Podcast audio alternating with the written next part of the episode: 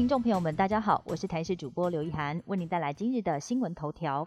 二二八连假塞车地雷路段曝光，受到阴雨绵绵的影响，二二八连季变成好天气，可能会出现大量车流。北部地区预估在今天下午就会出现第一波返乡车潮。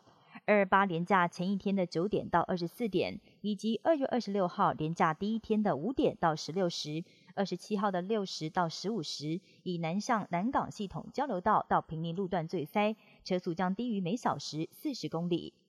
二二八连假天气，气象局表示，北部、东部地区还是会下零星雨。明天开始就是连续三天的二二八假期了。中央气象局表示，今天到连假期间，冷空气会逐渐减弱，各地回暖，阳光渐多。但是北部东半部地区还是会下局部短暂降雨。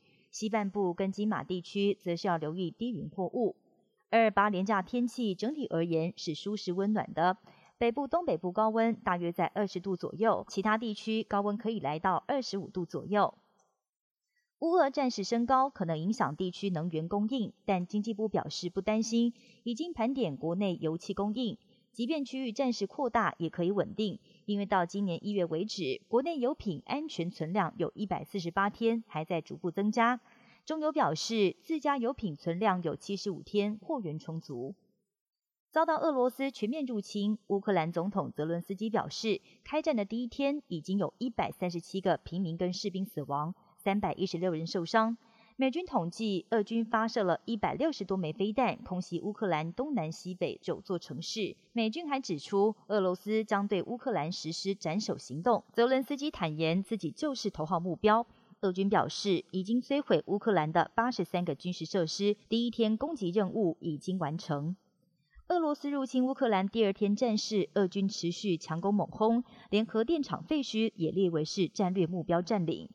乌克兰当局证实，一九八零年代发生人类史上最严重的核灾——车诺比核电厂，现在已经被俄军给控制下来了。现场的核废料储存设施也被俄军炮轰破坏，让外界担心现场的核辐射污染已经扩散。